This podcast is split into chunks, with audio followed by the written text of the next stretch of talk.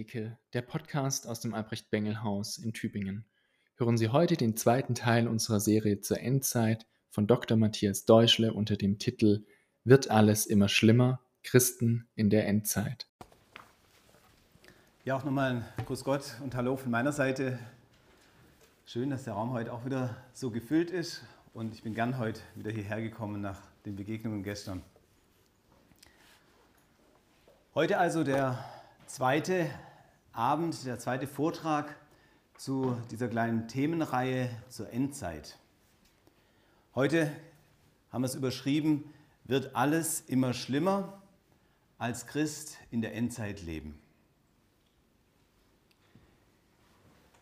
Sie kennen vielleicht den schönen Spruch von Erich Kästner.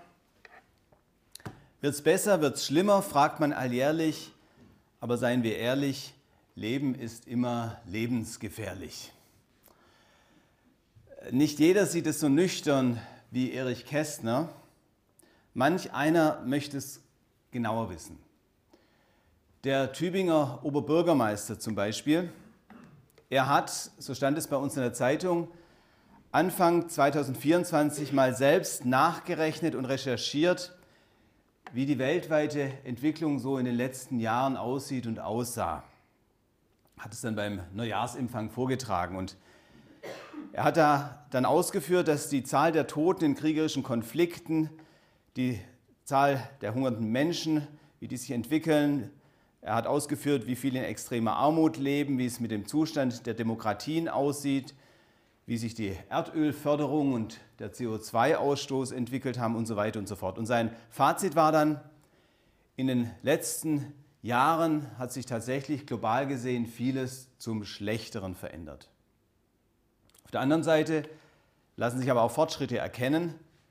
Die Nutzung von Sonnenenergie, da hat er natürlich vor allem Tübingen erwähnt, aber nicht nur in Tübingen, sondern auch in China wird es immer mehr.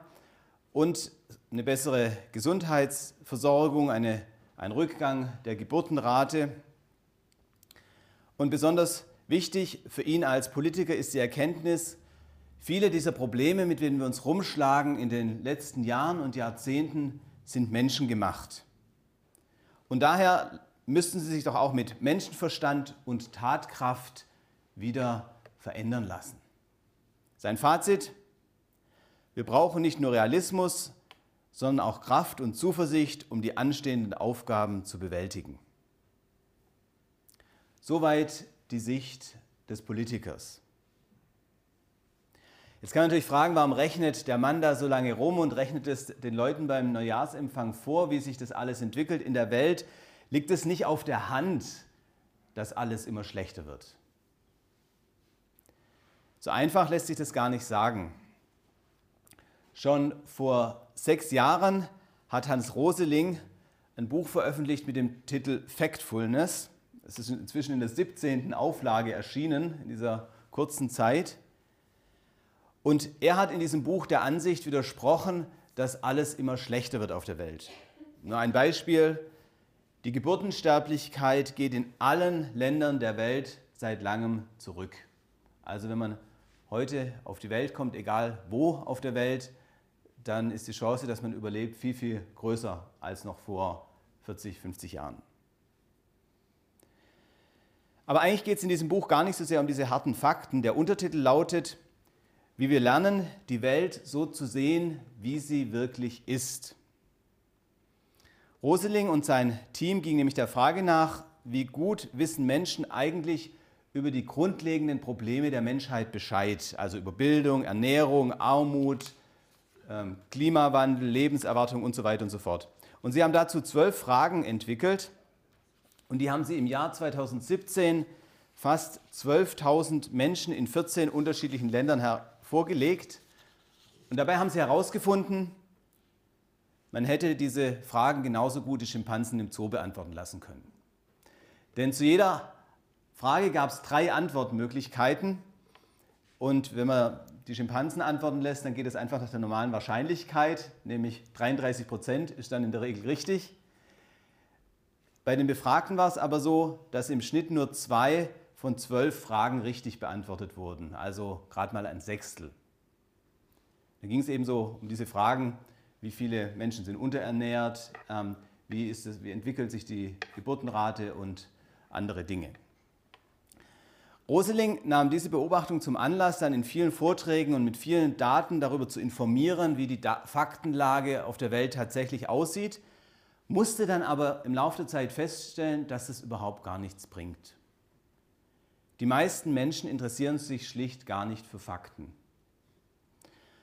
Und seine Erkenntnis lautet dann, die Menschen greifen konstant und intuitiv auf ihre Weltsicht zurück, wenn sie über die Welt nachdenken, Fakten der Welt zu erraten versuchen oder neu lernen.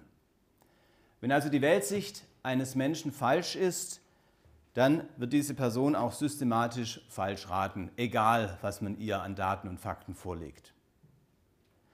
Die Weltsicht der meisten Menschen aber neigt, das ist seine These, zur Überdramatisierung. Und er führt es darauf zurück, dass der Mensch generell eine Neigung zum Überdramatisieren hat. Für ihn, und das führt er dann ausführlich aus, ist es ein natürlicher Instinkt, beziehungsweise sind es eigentlich so mehrere dramatisierende Instinkte, nach denen sich die Menschen richten. Und in seinem Buch geht er dann darauf ein, wie wir diese Instinkte besser in den Griff bekommen können, um dann eine realistischere Sicht von der Welt zu bekommen und uns eben nicht nur immer von unseren Eindrücken leiten zu lassen. Roseling beschreibt in diesem Buch ein Phänomen, das eigentlich die meisten von uns kennen. Ich nenne es mal die gefühlte Weltlage. Also jeder redet drüber, egal jetzt, wie, man, wie viel man tatsächlich genau weiß oder sich damit beschäftigt hat. Und man hört und liest oft nur das, was man sowieso schon weiß oder für richtig hält. Und das hat dann meistens aber trotzdem ganz reale Konsequenzen in unserer Welt. Denn auch wenn wir Veränderungen nur fühlen, dann richten wir uns danach. Es wird zum Beispiel in der Wirtschaft ganz deutlich, wo sich ja so Stimmungslagen und ähm, Gefühle dann ganz schnell auch im Aktienindex niederschlagen. Und es ist ja interessant, dass man jedes Jahr nach, Stimmung, nach der Stimmung der Unternehmen fragt und das dann als Marker dafür nimmt, wie es um die Wirtschaft steht. Und da ist es eigentlich gar nicht so wichtig, wie die Zahlen wirklich sind oder wie sie sich entwickeln, sondern da wird gefragt, wie ist die Stimmung. Wo stehen wir als Christen? Wie sehe ich als Christ die Welt? Neigen wir auch zur Überdramatisierung und stimmen dann schnell in das Lied ein, es wird alles immer schlechter, immer schlimmer oder früher war alles besser? Oder gehören wir zu denen, die voll Hoffnung anpacken und sagen, es lässt sich doch auch alles wieder zum Besseren verändern oder wir sollten nicht gleich die Flinte ins Korn werfen? Und die entscheidende Frage ist dabei, was bestimmt meine Weltsicht als Christ? Worauf gründe ich mein Urteil? Folge ich auch irgendwelchen Stimmungen und Meinungen, die ich so aufschnappe und mitbekomme? Es können gesellschaftliche Stimmungen sein oder auch irgendwelche politische Parolen. Es können aber auch Meinungen sein, die sich eben bei uns in unseren christlichen Kreisen und Kirchen verbreiten.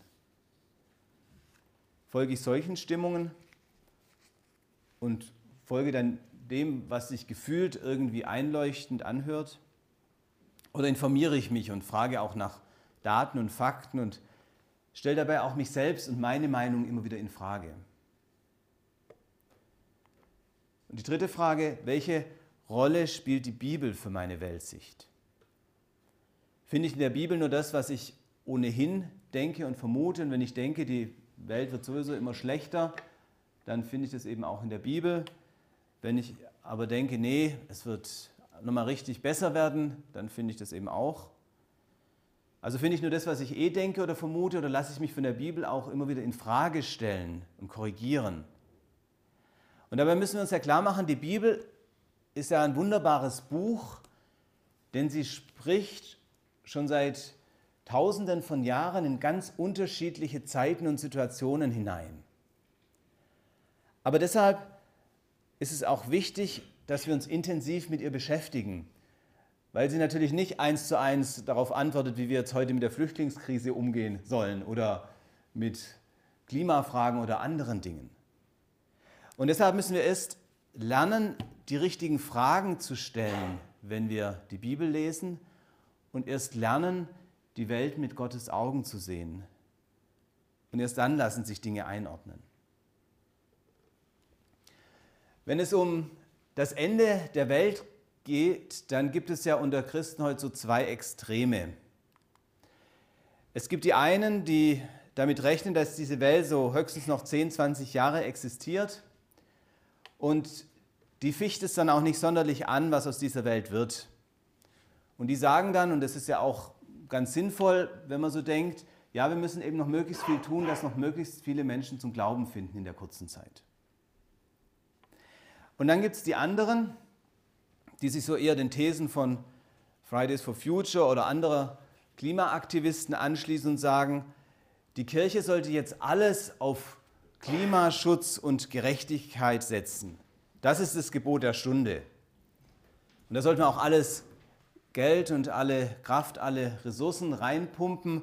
Ob da noch was für Gemeindearbeit und Evangelisation übrig bleibt, ist eher zweitrangig. Und interessant ist, dass sich diese beiden Richtungen dann doch irgendwie einig sind. Denn beide sagen ja, das Ende ist nah. Es ist fünf vor zwölf. Nur ziehen die einen daraus die konsequent, macht euch bereit für das Ende. Und die anderen sagen, macht alles, damit das Ende ausbleibt. Und problematisch ist bei beiden Haltungen, sie führen zu Panik. Torschlusspanik oder Krisenpanik. Und Panik war noch nie ein guter Ratgeber. Das wissen wir alle.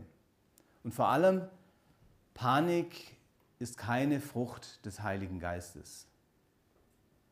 Denn wir haben nicht einen Geist der Furcht bekommen, sondern der Kraft, der Liebe und der Besonnenheit. Darum nicht Panik mache, sondern Kraft, Liebe und Besonnenheit verbreiten. Das ist unser Auftrag als Christen, gerade in einer Zeit, in der sich auch Endzeitstimmung breit macht. Und als Christen lassen wir uns da nicht so leicht aus der Ruhe bringen, denn wir wissen ja, und das haben wir in der letzten Einheit besprochen, wir wissen ja, wir leben in der Endzeit.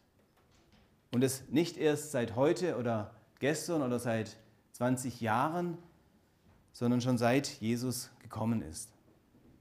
Und wir leben hier, um Salz und Licht zu sein. Und das ist schon von Anfang an so, seit Jesus hier auf der Welt war. Das war mein erster Punkt für heute Abend. Gefühlte Veränderungen. Wird es besser oder wird es schlechter? Ich habe noch drei andere Punkte. Der zweite Punkt heißt Leben in der Endzeit. Der dritte Punkt auf bessere Zeiten hoffen. Und mein letzter Punkt zwischen hoffen und harren. Also zunächst Leben in der Endzeit. Wissen Sie, mit welchem Wort das Matthäusevangelium in der Lutherbibel endet? Mit dem Wort Ende. Das ist ja eigentlich auch ganz nett, wenn so ein Evangelium mit dem Wort Ende endet. Lässt sich auch leicht merken. Ähm, siehe, ich bin bei euch alle Tage bis an der Weltende. Und man kann sich fragen, warum hat Luther das so übersetzt und nicht einfach geschrieben, bis an das Ende der Welt. So steht es auch in anderen Übersetzungen und auch im griechischen Text äh, heißt eigentlich bis zur Vollendung der Weltzeit oder bis zum, zum Ende der Weltzeit.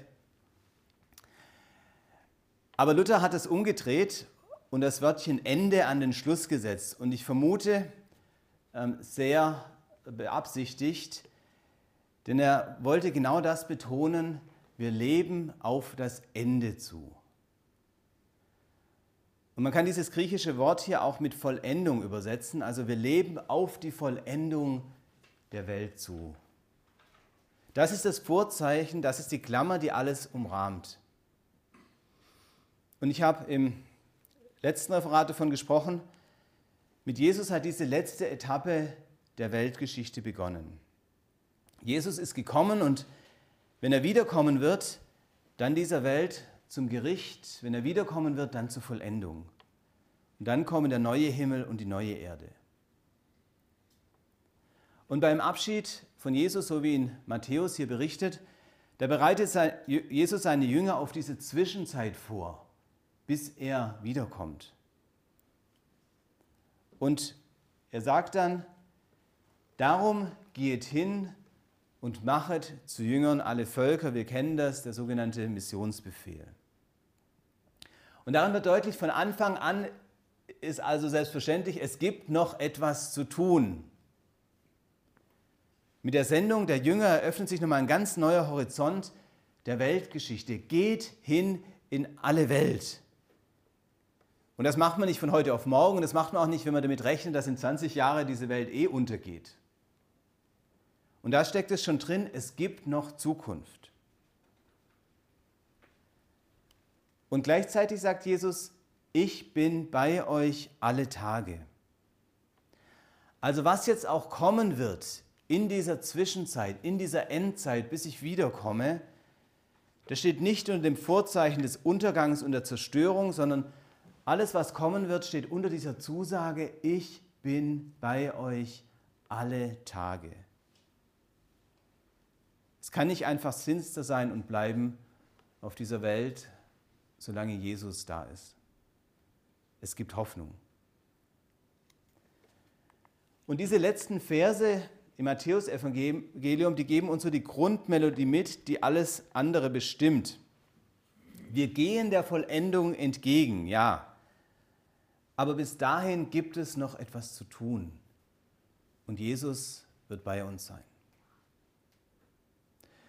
Und dabei schwingt auch mit, die Zeit bis zur Vollendung kann schon auch schwer werden. Wenn Jesus hier das Wort Ende aufnimmt, dann erinnert es eben auch an die Endzeitreden, an Matthäus 24, 25, wovon wir schon gesprochen haben. Und dann erinnert das auch an diese Dinge, die alle in dieser Zeit passieren werden, bis Jesus dann wiederkommt. Und wir haben es schon gehört, in der Endzeitrede bei Matthäus 24, aber auch in der Offenbarung werden viele typische Erscheinungen dann aufgezählt, die uns als Christen beschäftigen werden, bis Jesus wiederkommt. Da werden genannt, ich wiederhole es nur nochmal, Verfolgung der Gemeinde, wachsender Abfall vom Glauben, Maßlosigkeit, zunehmende Lieblosigkeit, Zerbruch der Moral, Lästerungen über Gottes heilige Ordnungen, Gotteslästerung und Vergottung von Menschen, Entfesselung des Bösen, kosmische Erschütterungen. Und dann ist es immer mit der Beobachtung verbunden, dies nimmt kein Ende, sondern im Gegenteil, das geschieht immer wieder und immer wieder und wird auch immer stärker. Es ist nicht schwer, viele von diesen Erscheinungen auch in unseren Tagen festzustellen. Nicht unbedingt alle gleichzeitig und unbedingt alle an einem Ort, aber an verschiedenen Orten immer wieder. Allerdings ist es auch nicht erst heute so. Nehmen wir nur, zum Beispiel, nur das Beispiel Lästerung über Gottes heilige Ordnungen und Zerbruch der Moral. Manchmal denken wir ja, das ist heute wirklich besonders krass. Und vieles ist ja auch wirklich gar nicht gut. Aber ich habe mich erst vor kurzem mal wieder mit der Zeit beschäftigt, in der das Albrecht-Bengel-Haus gegründet wurde. Und es ist gerade mal so ein bisschen mehr als 50 Jahre her. Die 60er Jahre waren das. Und manche von Ihnen haben die ja auch selber miterlebt.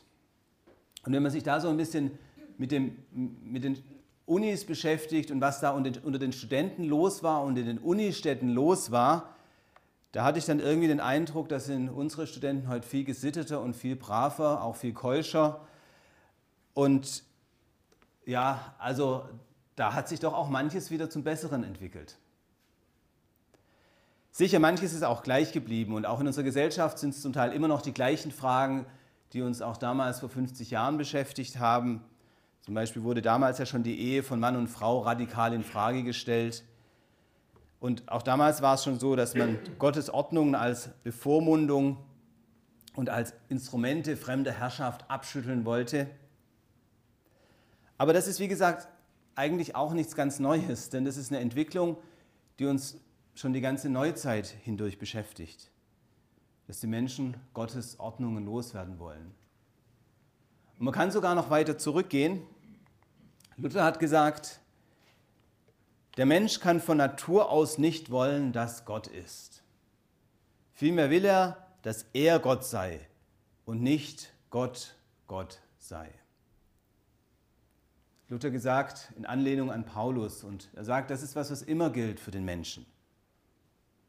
Und wahrscheinlich ist das eine der wenigen Konstanten der Weltgeschichte, dass der Mensch dagegen rebelliert, dass ein Gott über ihm steht.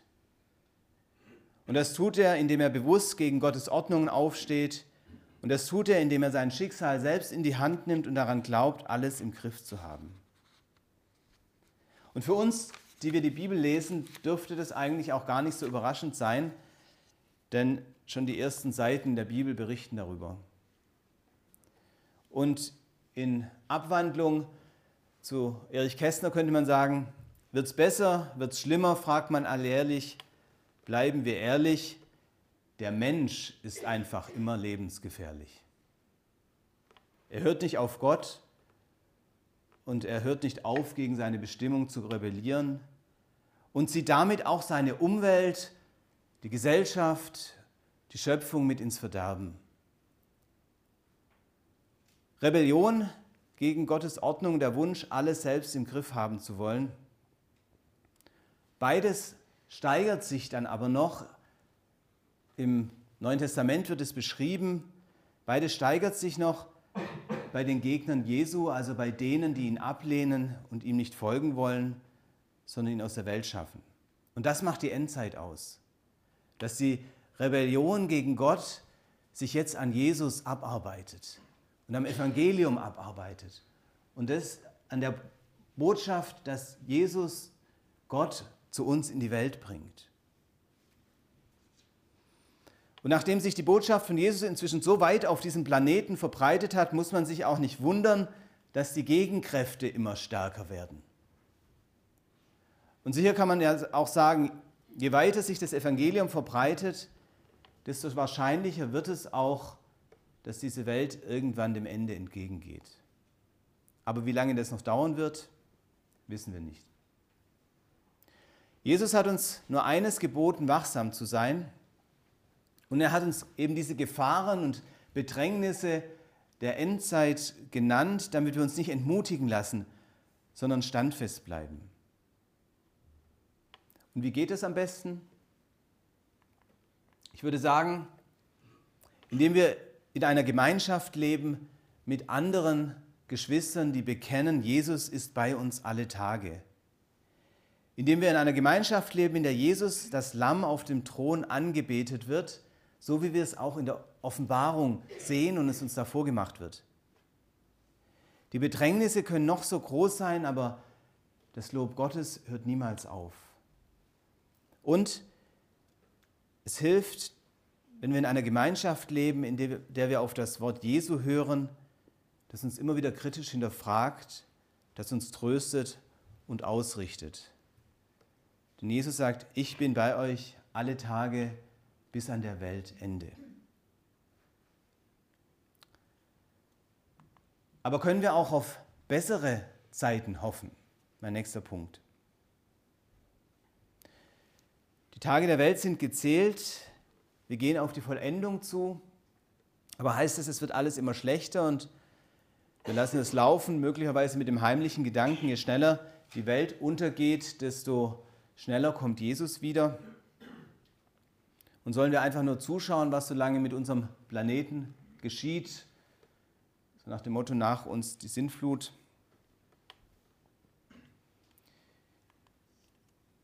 Philipp Jakob Spener ist der sogenannte Vater des Pietismus, der hat in der Wende vom 17. zum 18. Jahrhundert gelebt, der hat Überlegungen formuliert zur Erneuerung der Kirche, zur Reform der Kirche. Und in, diesem, in diesen Überlegungen spricht er auch über die Hoffnung auf bessere Zeiten. Und er sagt da, Sehen wir die Heilige Schrift an, so haben wir nicht zu zweifeln, dass Gott noch einen besseren Zustand seiner Kirche hier auf Erden versprochen hat. Es war 1675. Er spricht nicht allgemein über diese Welt oder diesen Planeten. Er spricht von der Kirche. Und er lebte an der Wende vom 17. zum 18. Jahrhundert. Er konnte sich noch nicht vorstellen, wie diese Welt heute aussehen würde. Er wusste noch nichts von den technologischen Fortschritten. Er wusste auch nichts von den Schattenseiten der Technologien. Er wusste nichts von Atombombe und Klimawandel, nichts von Treibhausgasen und Artensterben und anderen Dingen, die uns heute beschäftigen. Aber trotzdem gab es auch zu seiner Zeit apokalyptische Ängste. In der lutherischen Kirche seiner Zeit ging man davon aus, dass es nicht mehr lange dauern würde, bis das jüngste Gericht anbricht und Christus wiederkommt. Und es gab damals auch politische Ereignisse, die das zu bestätigen schienen nämlich der Dreißigjährige Krieg. Der war damals noch, noch gar nicht so lange her. Und in den Zeiten des Krieges, das kennt man auch und kann man sich vorstellen, da verrohten die Sitten und die Moral wurde immer schlimmer.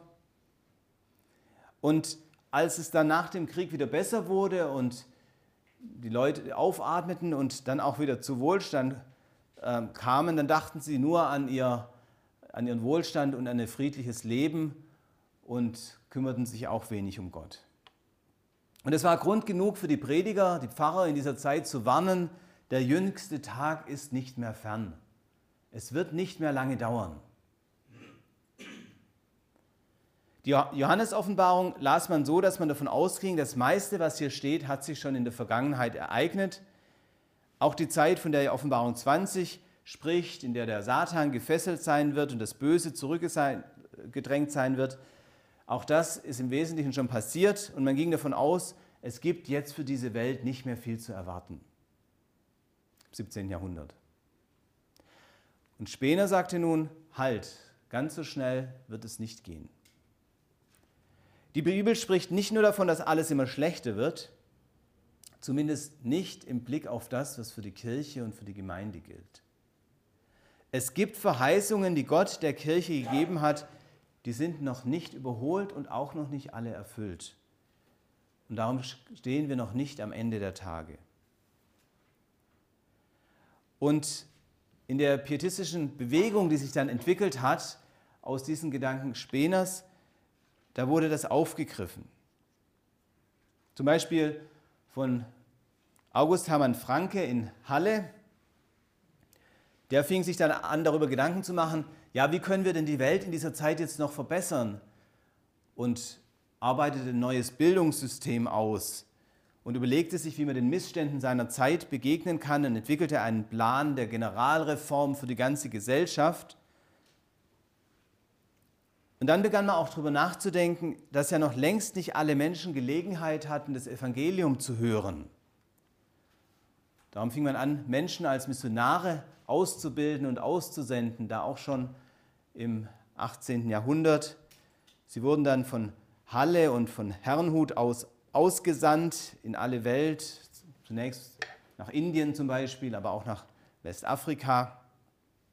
Und dahinter stand dann immer dieser Gedanke, es ist noch Zeit und wir wollen diese Zeit nutzen, um die Menschen mit dem Evangelium zu erreichen.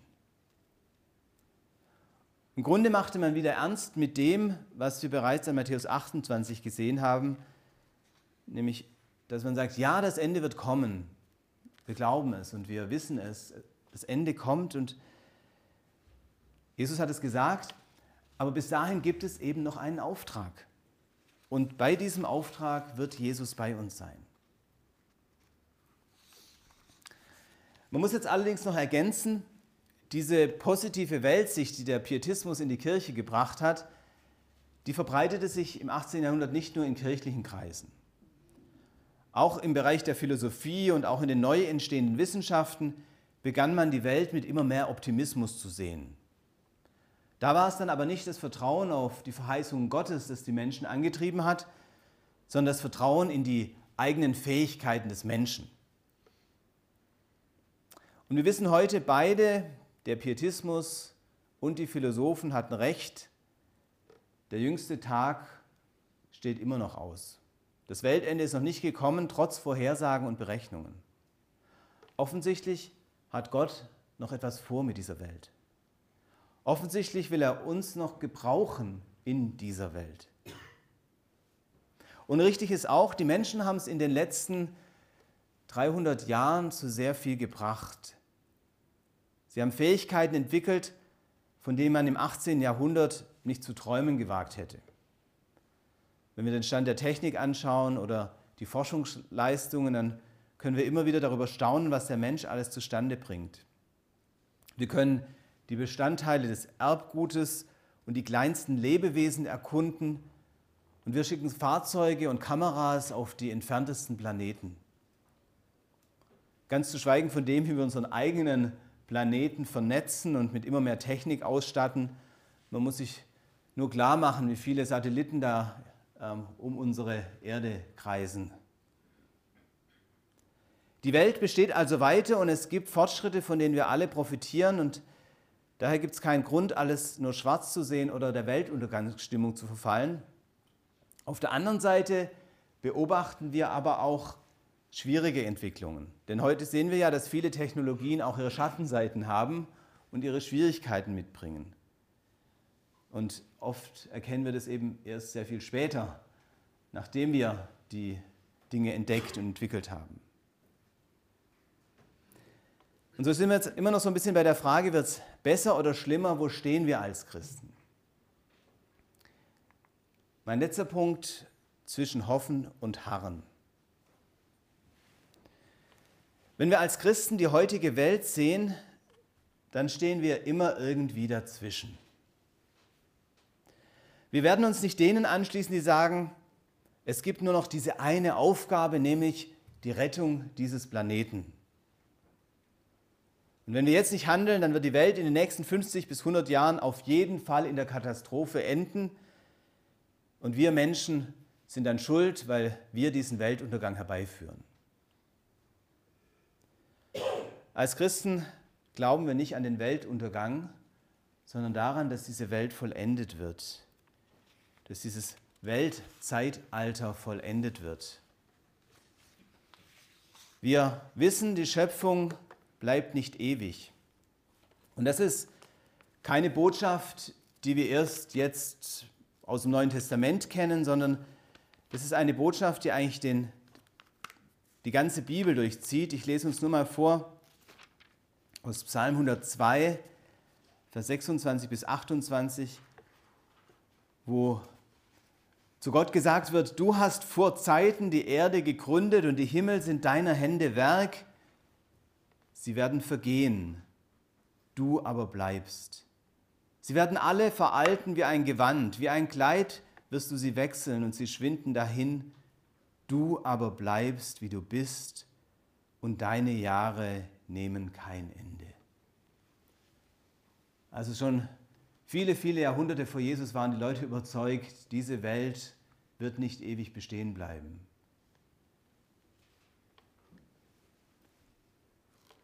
Ich glaube daher nicht, dass es an uns Menschen liegt, wann diese Welt untergeht und dass wir es in der Hand haben. Ich glaube aber auch nicht, dass wir es in der Hand haben, diese Welt aus eigener Vernunft und mit eigener Kraft zu retten. Der Mensch ist nämlich nicht die Lösung für diese, diese Fragen, und diese Probleme, sondern der Mensch ist selbst Teil des Problems. Als Christen können wir nicht den Zukunftsoptimismus der Aufklärung teilen, dass wir sagen, wir kriegen das alles in den Griff, lass uns nur mal machen. Oder den Optimismus derjenigen, die sagen, ja, bisher haben wir immer noch eine gute Technologie erfunden und wir haben das doch irgendwie alles immer wieder gemanagt und wieder besser gemacht.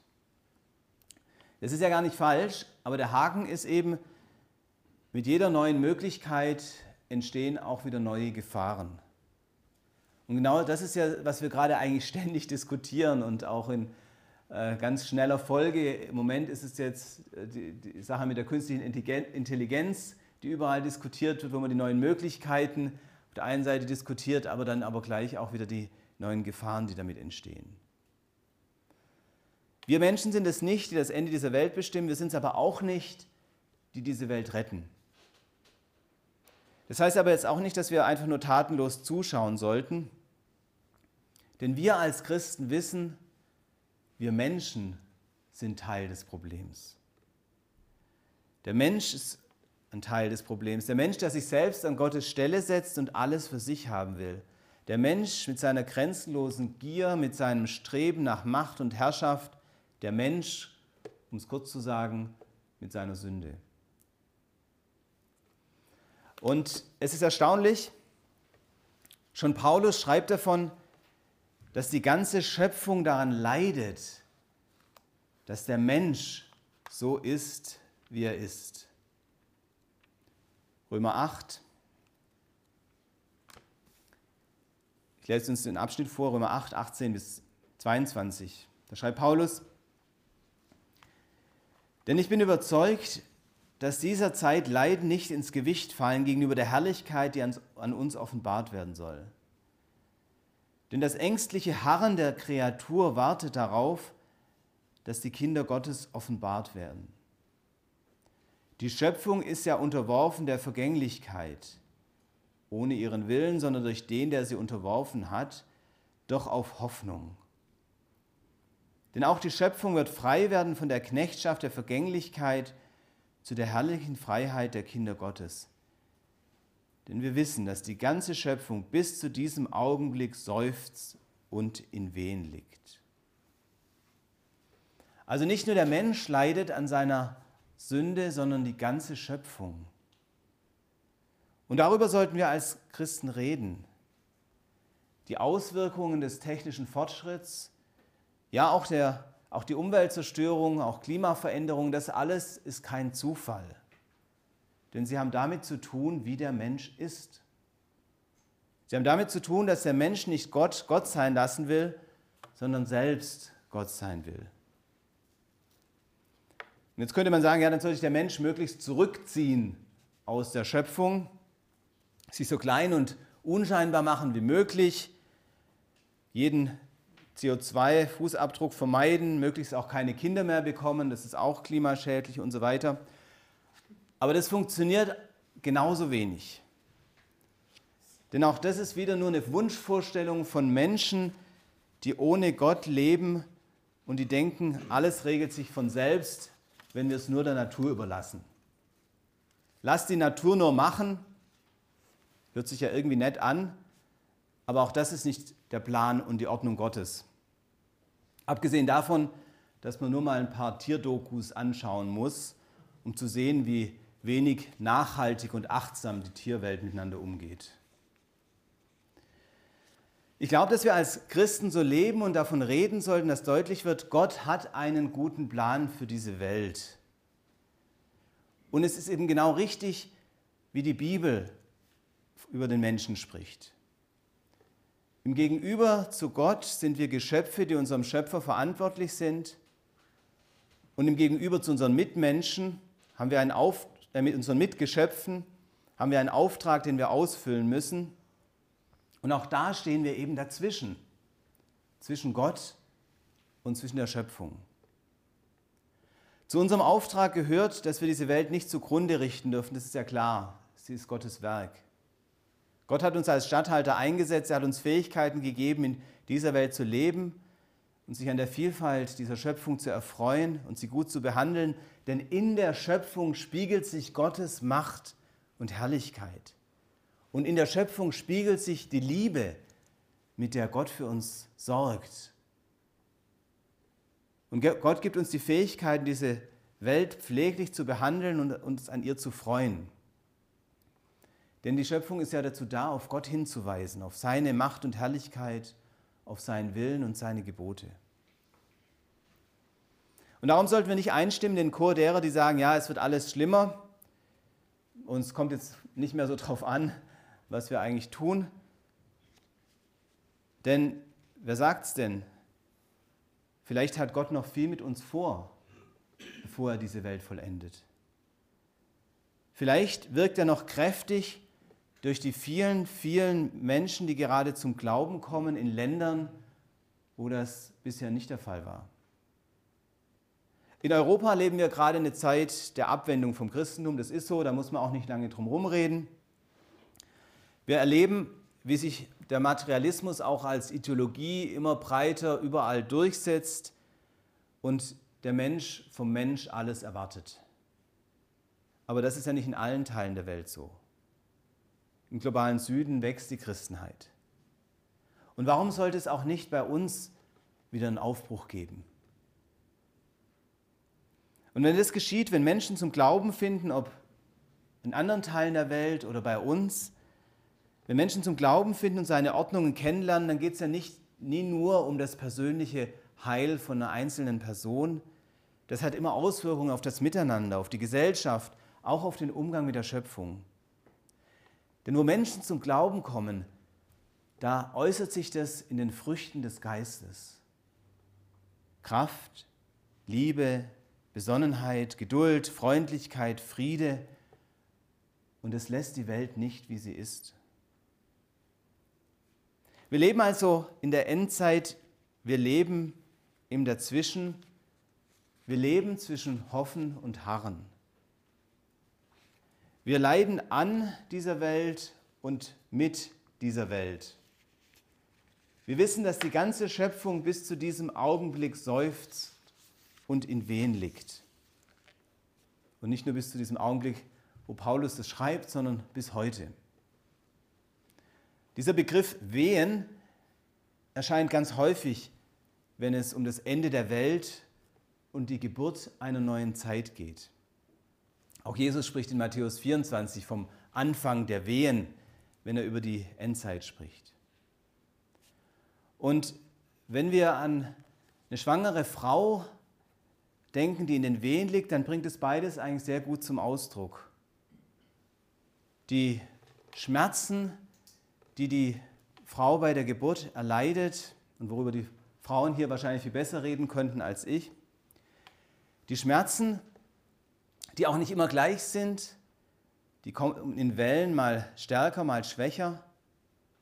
Und besonders Erstgebärende tun sich ja auch immer ein bisschen schwer damit einzuschätzen, wann ist es jetzt eigentlich soweit, wann sind die Wehen jetzt äh, so stark, dass wir losfahren müssen ins Krankenhaus. Und man weiß vorher nie so genau, wie lange es bis zur Geburt noch dauern wird. Und so ist es auch mit der Vollendung dieser Welt. Die Welt liegt in Wehen und wir spüren die Schmerzen, unter denen diese Welt leidet. Aber die Wehen stehen auch für die Hoffnung. Neues Leben entsteht, es geht weiter und es wird Grund geben zum Jubel und zur Freude. Und genau das ist die Situation für uns als christliche Gemeinde. Wir harren aus und wir leiden mit dieser Zeit, aber wir beten zugleich voller Hoffnung, Maranatha, unser Herr, komm. Amen, komm, Herr Jesus.